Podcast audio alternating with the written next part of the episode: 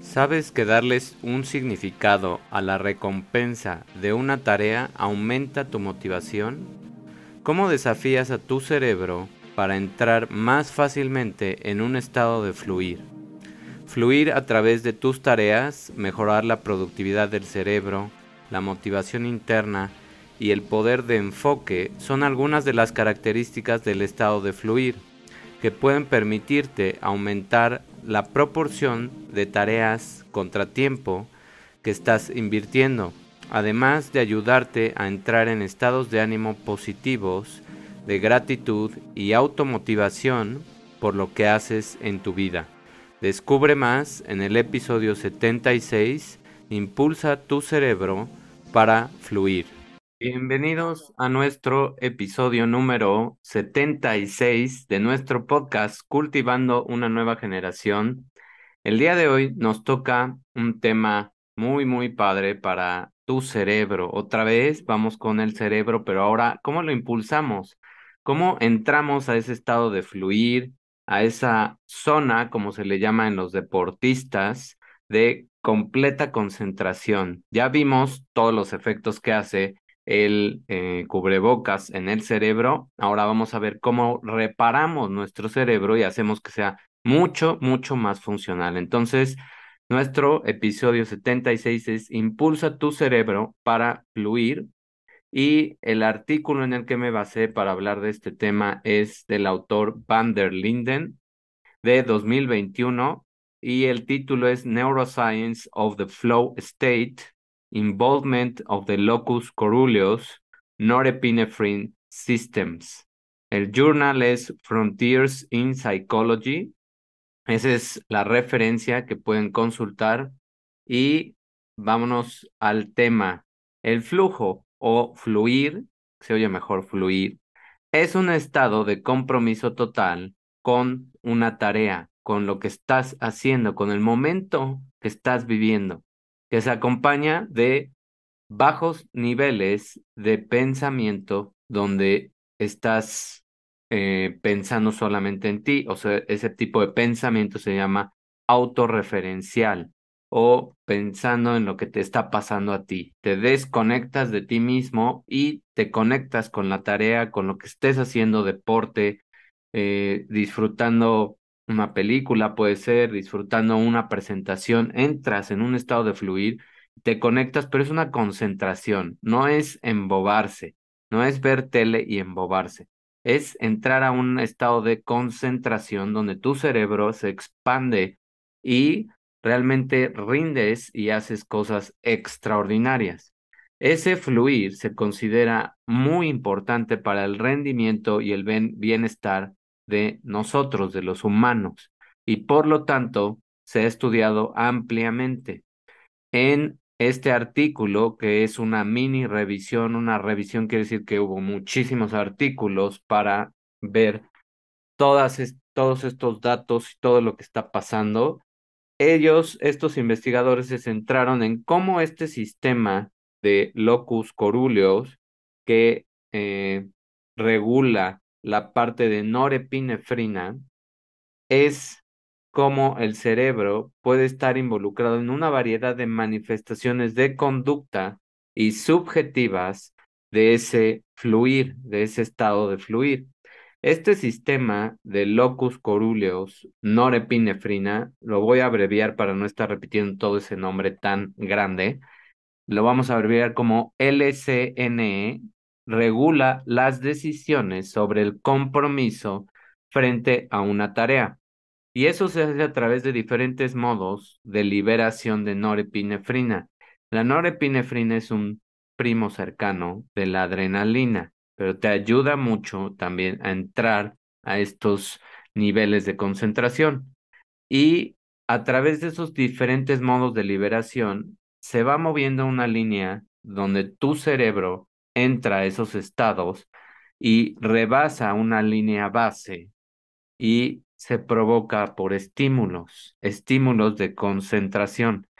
Para ambos sistemas, la coincidencia entre la habilidad de una persona y el reto de una tarea es importante para inducir estos niveles de atención relacionados con tu tarea. O sea, no tiene que ser algo fácil lo que estés haciendo, debe retarte de alguna forma y debe ayudarte a pensar mucho más claro, retando muchas de tus habilidades sin llegar a que sea extremadamente complejo y que se vaya el interés que tienes. Además, los indicadores psicofisiológicos de la actividad de este sistema LCNE o locus coruleus norepinefrina, como el diámetro de la pupila y la excitación o la motivación que tienes, también son sensibles al estado de flujo o de fluir, al estado de fluir.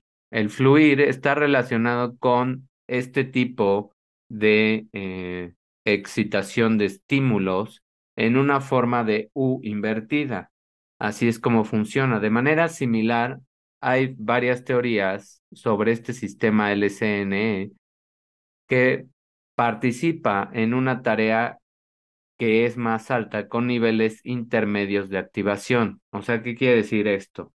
Cuando tenemos un reto, una tarea, un proyecto, una presentación, una junta, lo que tú quieras, que es eh, una actividad y te está retando de manera intermedia en las habilidades que tú tienes, es cuando este sistema se puede activar, liberar más norepinefrina, activar esta región del cerebro del locus coruleus y entrar a la zona. Y entrar a la zona significa que en esa tarea que a lo mejor ya has hecho muchas veces, muy probablemente llegues a hacer cosas que tú mismo te puedes sorprender. En 2004, Dietrich, otro investigador, sugirió que durante el fluir, los lóbulos frontales pueden estar menos activos, lo que indica que gran parte de la regulación del comportamiento va de abajo hacia arriba es decir, es más automático. Además, otros investigadores como Ulrich en 2014 y 2016 utilizaron imágenes de resonancia magnética funcional, que se abrevia fMRI, para examinar las diversas áreas del cerebro que están activas o inactivas durante este estado de fluir. Ellos no pudieron confirmar la, eh, la energía o la activación de hipofrontalidad del flujo, porque las áreas prefrontales, que son estas, y dorsolaterales estaban bastante activas durante el estado de fluir. Sin embargo, las áreas frontales relacionadas con el pensamiento autorreflexivo fueron menos activas. O sea, en estos estados activas toda esta región del cerebro, pero hay una parte de aquí, de la corteza prefrontal, de la región frontal, que no está activada en cuanto a pensar en lo que tú estás sintiendo, sufriendo, preocupándose o eh, distrayéndote. O sea, es por eso que se inactivan, entre comillas, esas regiones y se activa todo lo demás, pero para hacerte mucho más productivo y capaz en la tarea, utilizando las funciones de localización de estas fuentes, de dónde viene esa energía con un electroencefalograma y dos investigadores en 2020 hicieron otro descubrimiento. Los investigadores son Leroy y Sharon. Ellos dos siguieron la actividad cerebral en un, equilibrista profesional, en cruzar una cuerda, en mantener el equilibrio y por supuesto esas personas tienen que mantener una concentración. De acuerdo con la teoría de hipofrontalidad, que es como esta inhibición de los pensamientos que te pueden distraer, de estar preocupado, de estar pensando en cosas que pues no tienen ningún sentido y más bien estar enfocado en las tareas que estás haciendo. Así se le llama a la hipofrontalidad, baja esa eh, capacidad de energía de tu cerebro de preocupación y aumenta la energía y la disponibilidad de neuronas y de recursos para hacer bien las tareas. Esos periodos de fluir se caracterizaron por una menor actividad de ese lóbulo frontal en comparación con periodos de tareas más estresantes.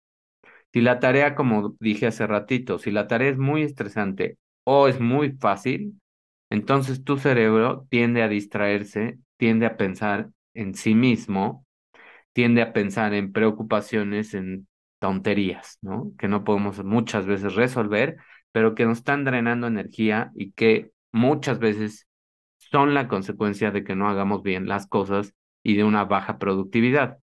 Además, todos estos hallazgos neuropsicológicos específicos por este electrocardiograma también se han realizado mayores esfuerzos para integrar esos hallazgos en modelos más completos sobre cómo el cerebro establece ese flujo, cómo es que nuestro cerebro manda esa señal.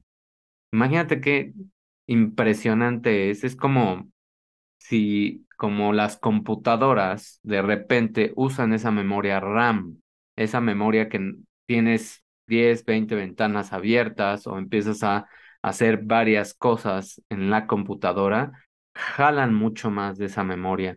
Es lo mismo que hace tu cerebro. Empieza a jalar, pero no al grado de que si la tarea es agotante, entonces ya no entras a la zona, no entras a esa zona de fluir.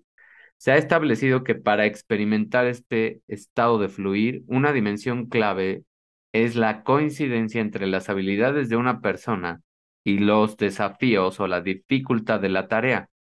Una tarea demasiado fácil probablemente conduce a aburrirte en lugar de fluir.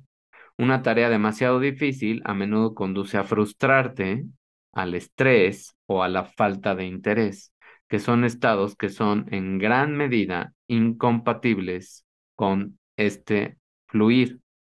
Tal combinación de habilidad y reto que es fundamental para ese estado de fluir, sugiere una posible participación de este sistema de locus coeruleus norepinefrina. Otra característica que define ese fluir es un fuerte enfoque de atención, a veces denominado participación o absorción en la tarea.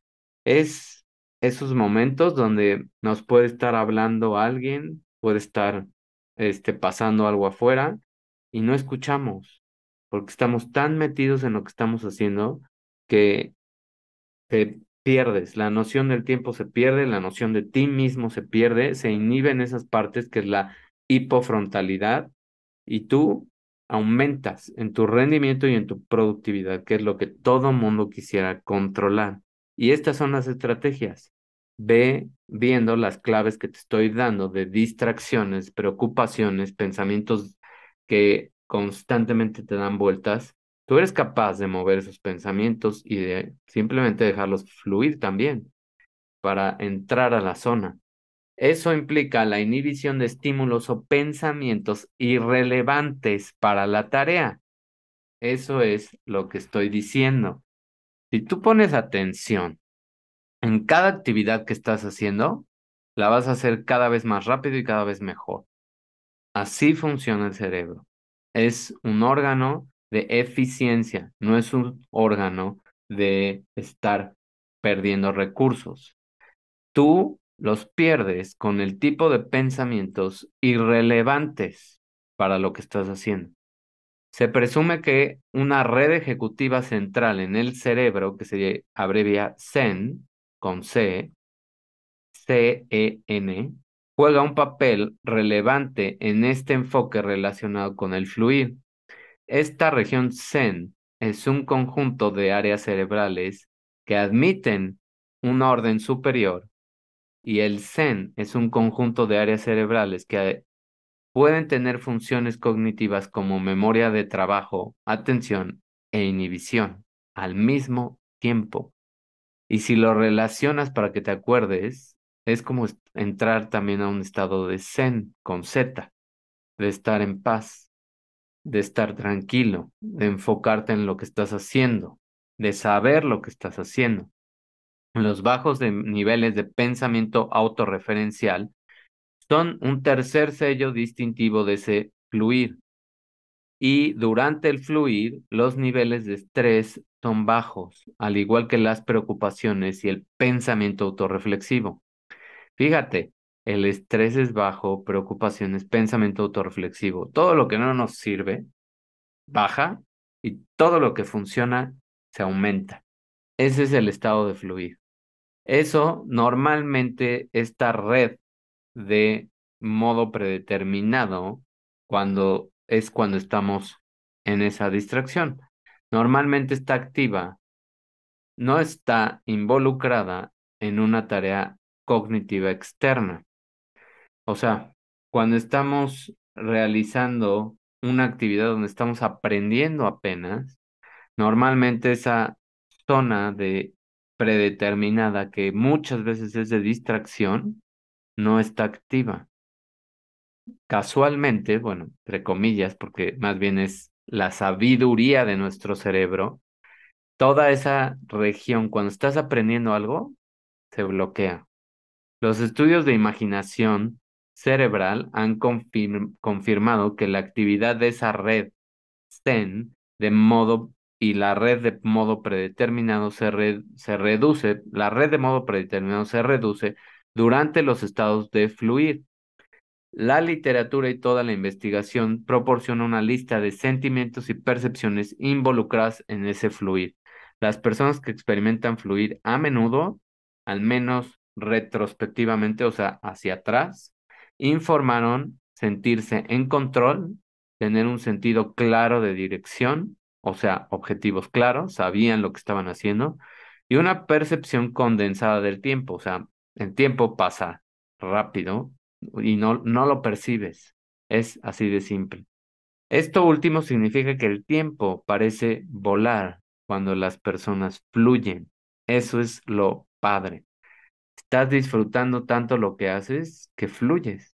en estudios de laboratorio ya se han estudiado varios sistemas cerebrales a gran escala en relación con esta actividad de fluir.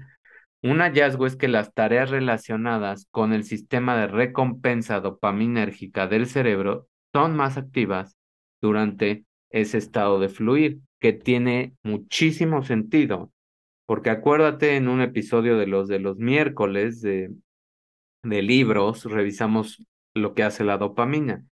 Y la dopamina es uno de los neurotransmisores fuertemente asociados con la recompensa, con el sentirte pues que lo que estás haciendo vale la pena, que lo que estás haciendo cambia de algún sentido, contribuye en algún sentido y que es algo valioso. Entonces se libera más este neurotransmisor de dopamina. La actividad del sistema de recompensa tiende a coincidir con sentimientos de optimismo y esperanza, un estado de ánimo positivo y sentirse energizado y motivado.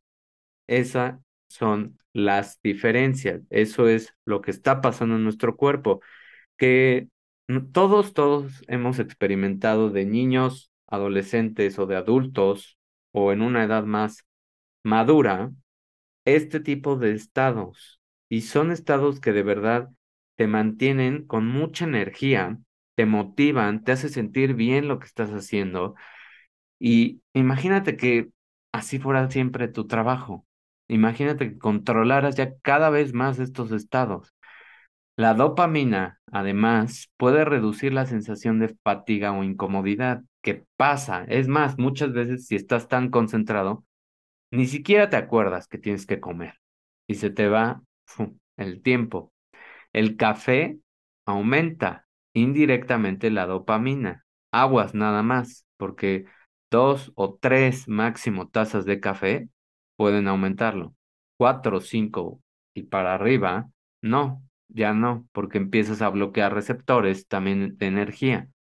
Estas propiedades del sistema de recompensa dopaminérgico, por lo tanto, encajan en dimensiones importantes de este fluir, como una motivación intrínseca, que es intrínseco, que yo lo generé, no que viene de afuera, no que alguien me dio un premio, no que este pues voy a tener esa recompensa externa, sino es internamente creo una farmacia de motivación y eso me hace dedicarme más a la tarea. En comparación con los sistemas dopaminérgicos en ese estado de fluir, se ha prestado menos atención a este sistema de locus coruleus norepinefrina. Este, esta región del cerebro, locus coruleus, es en gran parte responsable de la liberación de esta sustancia, que también funciona en este caso como un neurotransmisor a nivel central y tiene conexiones aferentes por fuera, o bueno, hacia afuera, generalizadas con áreas como la corteza cerebral, cerebelo, hipocampo y área tegmental ventral. O sea, muchas estructuras relacionadas con los tipos de memoria que mencioné hace rato, ejecutiva, de atención y e inhibo la memoria episódica. Como tal, lo que hace esta región tiene una amplia influencia en el cerebro, en el estado general del cerebro, e interactúa con muchos otros sistemas cerebrales. Básicamente, este LCNE regula las decisiones sobre el compromiso de la tarea frente a la desvinculación en función de las compensaciones entre la, la recompensa de la tarea frente al costo. O sea, no me importa realmente la recompensa ni el trabajo que voy a hacer. Estoy tan comprometido, tan motivado por lo que hago, por la sensación que tuve, que lo quiero repetir, que lo quiero volver a hacer, que son tareas que disfrutas. Si la compensación favorece las recompensas, entonces este sistema LSNE facilita un estado cerebral que respalda el procesamiento de la información relevante para la tarea, mientras que simultáneamente descuida o suprime activamente estímulos irrelevantes. Es como ahora las nuevas funciones de varios celulares donde tiene no molestar. Haz de cuenta que tu cerebro pone un no molestar y es, no quiero que me molestes con pensamientos irrelevantes de preocupación, de qué va a pasar, de tonterías, de las noticias, etc. Estoy enfocado en lo que estoy haciendo. Así es como tu cerebro actúa cuando entras a fluir. Se desconecta de lo irrelevante y se conecta con lo relevante. Y así podemos funcionar muchas veces. Ese estado cerebral manifiesta un alto compromiso con la tarea. También es conocido como una explotación de la tarea. La alta participación o esta explotación de la tarea implica la inversión de tiempo y esfuerzo para obtener beneficios actuales o esperados de la tarea. Sin embargo, si los costos superan los beneficios, entonces la actividad de este sistema cambia de tal manera que se vuelve más difícil mantener la participación en la tarea y habrá una tendencia a distraerse o entrar en un estado de fuera de foco, fuera de atención. O sea, si los costos, que es el esfuerzo, superan los beneficios, que es como te sientes, entonces lo que pasa es que este sistema de norepinefrina cambia y es más difícil que tengas esa participación en la tarea y te metas de lleno a la tarea porque es muy complicada. Entonces, este último estado ha sido descrito como exploración porque el cerebro está entonces buscando actividades o estímulos alternativos que pueden ser más gratificantes que los actuales. Es como, no por la complejidad, pero por la irrelevancia. Muchas veces, si eres empleado, has sido empleado de alguna empresa, las juntas. En las juntas pasa muchísimo este tipo de actividades de exploración, porque muchas veces en las juntas de cualquier empresa, se pierde el foco, se pierde la dirección, se pierde el tema y entonces la gente entra a otro punto de exploración y se distrae y empieza a sacar el celular o es capaz de salirse y marcarle a alguien, etc. Y ya no está. Y aunque sus ojos y en teoría su atención, entre comillas, esté en la junta, si le preguntan algo, no va a saber qué contestar, porque aunque esté aquí, su mente está en otro lado, está en las preocupaciones, está en las tonterías irrelevantes. Pero esto fue una consecuencia de que este tipo de juntas, que muchas veces muchos, eh, muchas personas a cargo, porque no, podemos llamar líder a una persona que no sabe llevar una junta, eh, provoca estas distracciones porque tampoco conocen cómo funciona el cerebro. Si eres un líder, debes de saber cómo funciona un cerebro y debes de saber cómo funciona este tipo de fluir. ¿Por qué? Porque esto beneficia a tu empresa, esto beneficia a tus empleados, esto les da motivación intrínseca. Además, no tienes que gastar en darles más recompensas si tú te preocupas por saber qué le interesa a la gente. A la luz de todas estas cosas que pasan de exploración o explotación de la tarea, se puede decir que este sistema LSN juega un papel en las decisiones sobre explotación. O sea, aquí tu cerebro automáticamente se está preguntando, ¿debo seguir esforzándome en la tarea que tengo enfrente de mí o que tengo que entregar?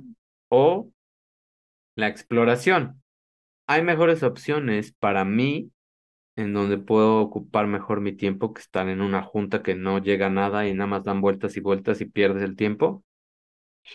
Por supuesto, si en las organizaciones se aprende a manejar el tiempo de las juntas y cómo funciona el cerebro de la mayoría de las personas, entonces las juntas serían productivas porque meterían a todas las personas a un estado de fluir y entonces sí, había una, habría una retroalimentación y habría un crecimiento y habría un aprendizaje, motivación, sentirte bien y buscar que esas juntas no al revés. El sistema de LSN regula la explotación contra exploración a través de patrones de liberación de norepinefrina fásicos y tónicos. Fásico se refiere a muy rápido, ráfagas cortas de norepinefrina como una reacción a los estímulos. Tónico se refiere al nivel de referencia o de fondo de norepinefrina, o sea, qué tanta cantidad va teniendo tu sistema y qué tanta cantidad se necesita liberar. Los diferentes modos de salida de este sistema LCNE los vamos a revisar ahorita en una figura para que entiendas qué es em, sistema fásico y qué es tónico, ráfagas o más regulado. Entonces, con niveles tónicos intermedios de norepinefrina, las reacciones de norepinefrina fásicas a los estímulos relevantes para la tarea tienden a ser fuertes y se produce un alto compromiso con la tarea. Por lo tanto, se le conoce como un modo de explotación del sistema. Por supuesto, o sea, imagínate que este tipo de tareas empiezas a entrar, a sentirte bien, te salen las cosas, de, hecho empiezan a fluir ideas y tu sistema está liberando poco, pero regulado, norepinefrina. Eso estimula todas las regiones de tu cerebro y más entras a lo que estás haciendo. Como ahorita yo me estoy sintiendo hablando de todo esto.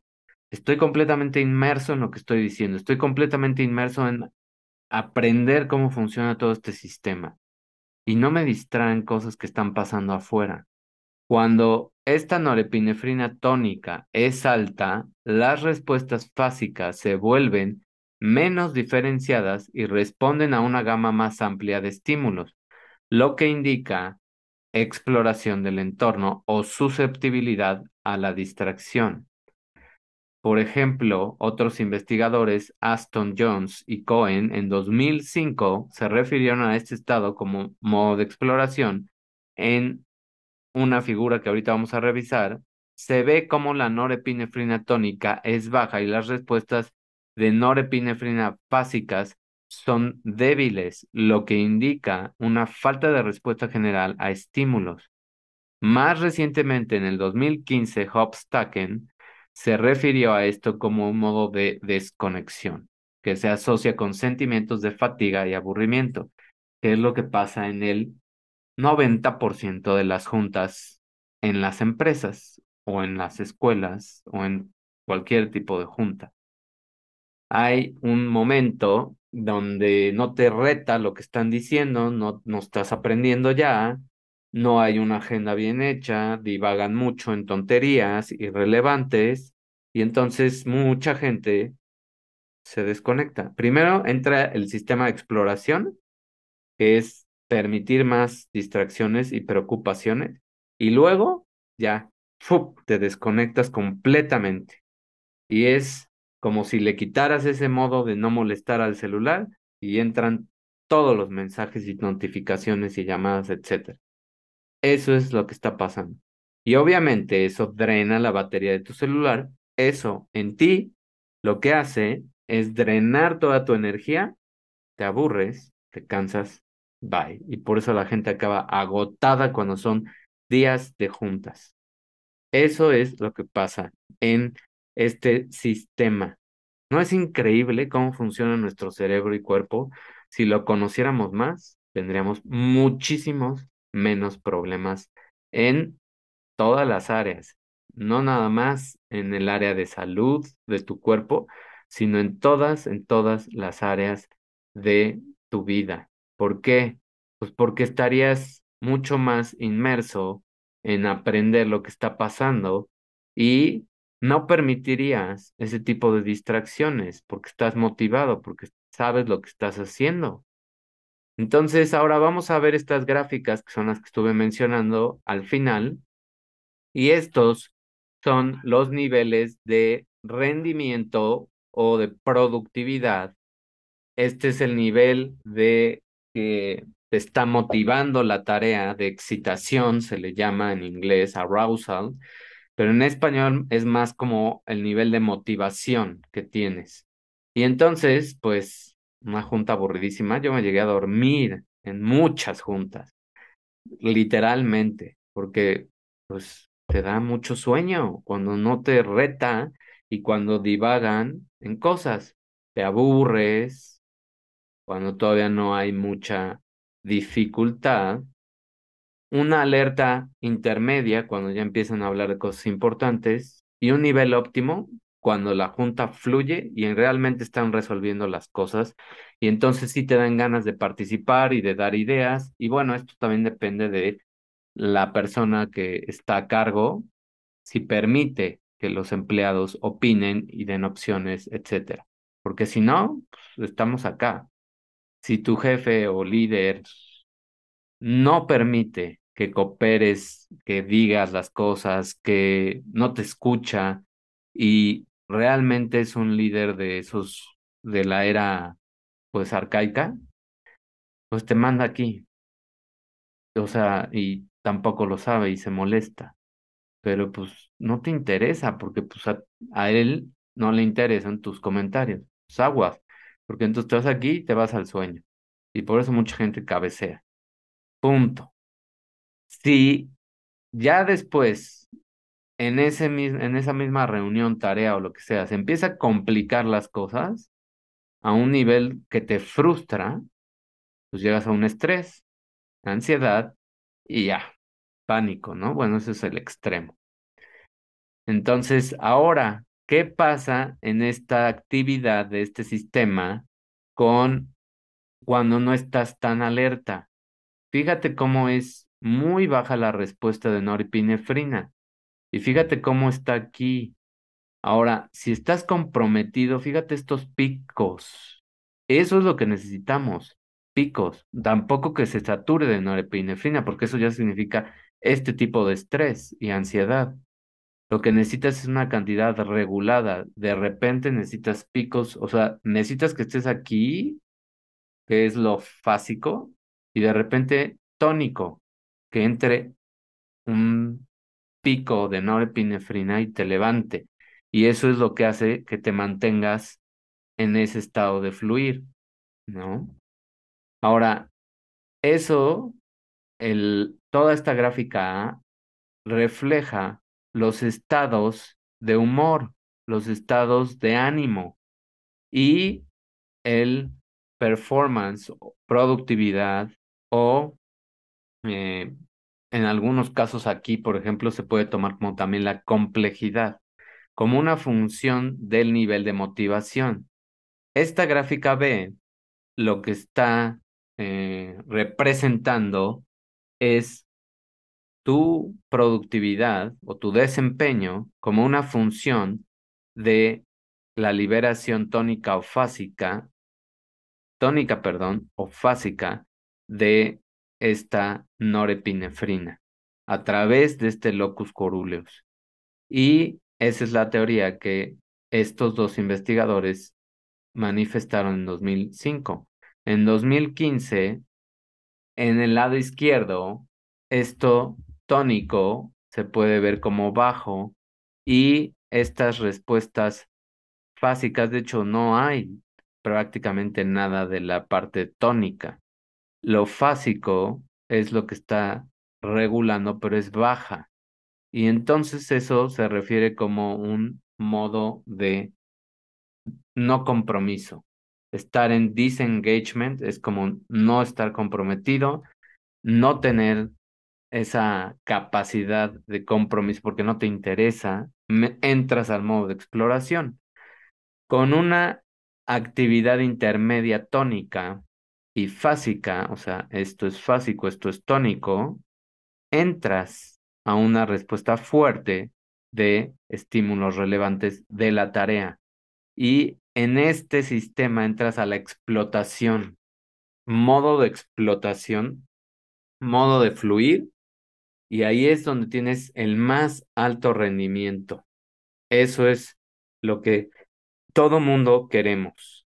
Y eso se obtiene con también elevar la eh, dificultad de la tarea a un nivel como intermedio un poco alto, depende obviamente de tus habilidades, y no llegar tampoco al extremo de que sea muy complejo porque te vas a esta U volteada, ¿no? U invertida te vas al estrés, ansiedad y pánico.